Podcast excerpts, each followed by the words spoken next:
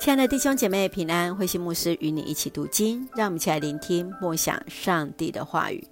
以赛亚书第七章以马内利的记号。以赛亚书第七章第一节对亚哈斯王说的话：在乌西亚的孙子约坦的儿子亚哈斯做犹大王的时候，战争爆发了。叙利亚王利逊和利玛利的儿子以色列王比加联合起来攻击耶路撒冷，但无法攻破这城。叙利亚军队开进以色列境内的消息传到犹大王那里，王和人民非常惊惶，他们的心像树枝在狂风中摇摆一样。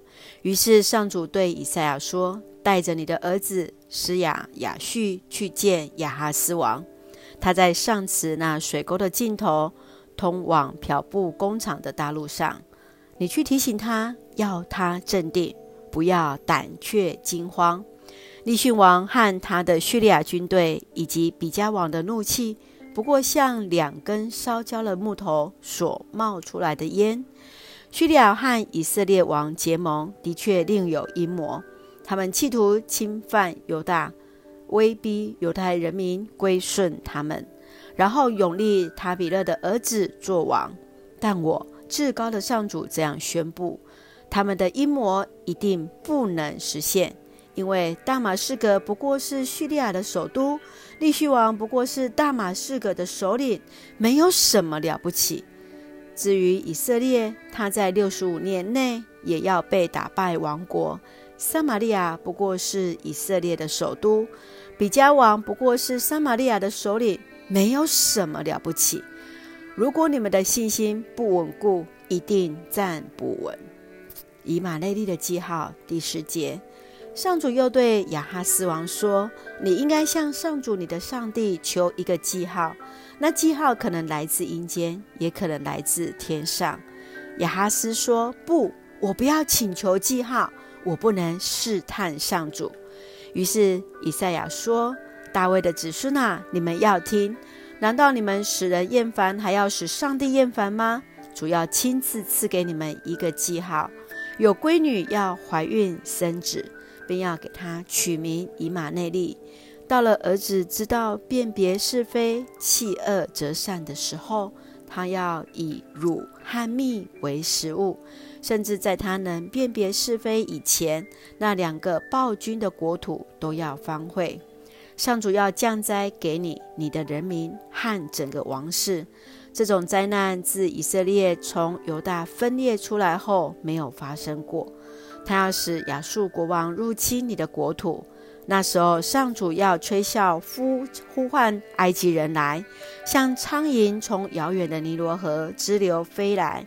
他要呼唤亚述人从他们的本土来，像黄蜂一样，蜂拥而而来，冲塞着山谷、山洞和岩石。他们要笼罩每一丛荆棘和每一片草原。那时候，主将从幼发拉底河岸雇来一个理发匠，就是亚述国王。他要刮掉你的胡须，剃光你的头发，拔尽你们身上的每一根汗毛。那时候，即使农夫也只能保留一头小牛和两只山羊，他们的奶也足够供养他。凡是在这次国难中残存的人，都会有乳和蜜可吃。那时候，栽种过一千株葡萄树、价值在一千银子以上的优良果果园，也将长满荆棘。人将带弓箭进去打猎。那时候遍地荆棘，以前种植五谷的小山，现在荆棘丛生，再也没有人愿意到那里去，只好用来放牧，只好用来牧放羊群。以赛亚书从第七章到第十二章是亚哈斯在位时代的一个先知的信息。亚哈斯王决定要寻求亚述来抵挡以色列和叙利亚的威胁，但是上帝不喜悦他依靠人，过于依靠上帝，因此上帝要让他看到一个重要的记号：有闺女要怀孕生子，并要将他取名以马内利。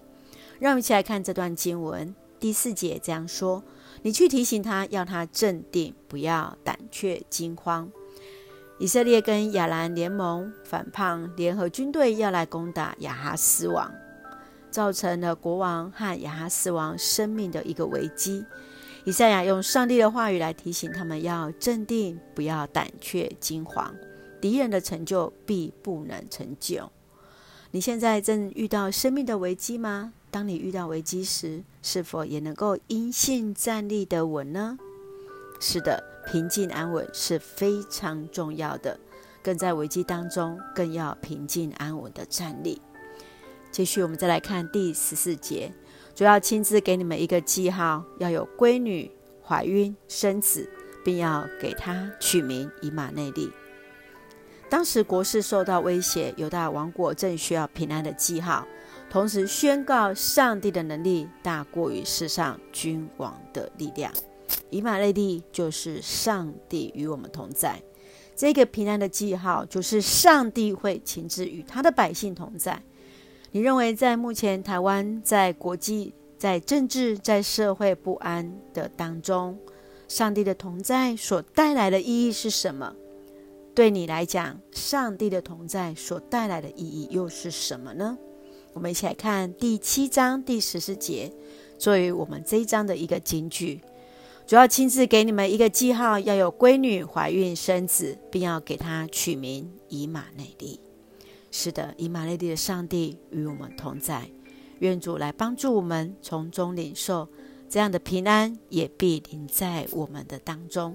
记得镇定、平静、安稳，上帝与我们同行。让我们一起用这段经文来作为我们的祷告。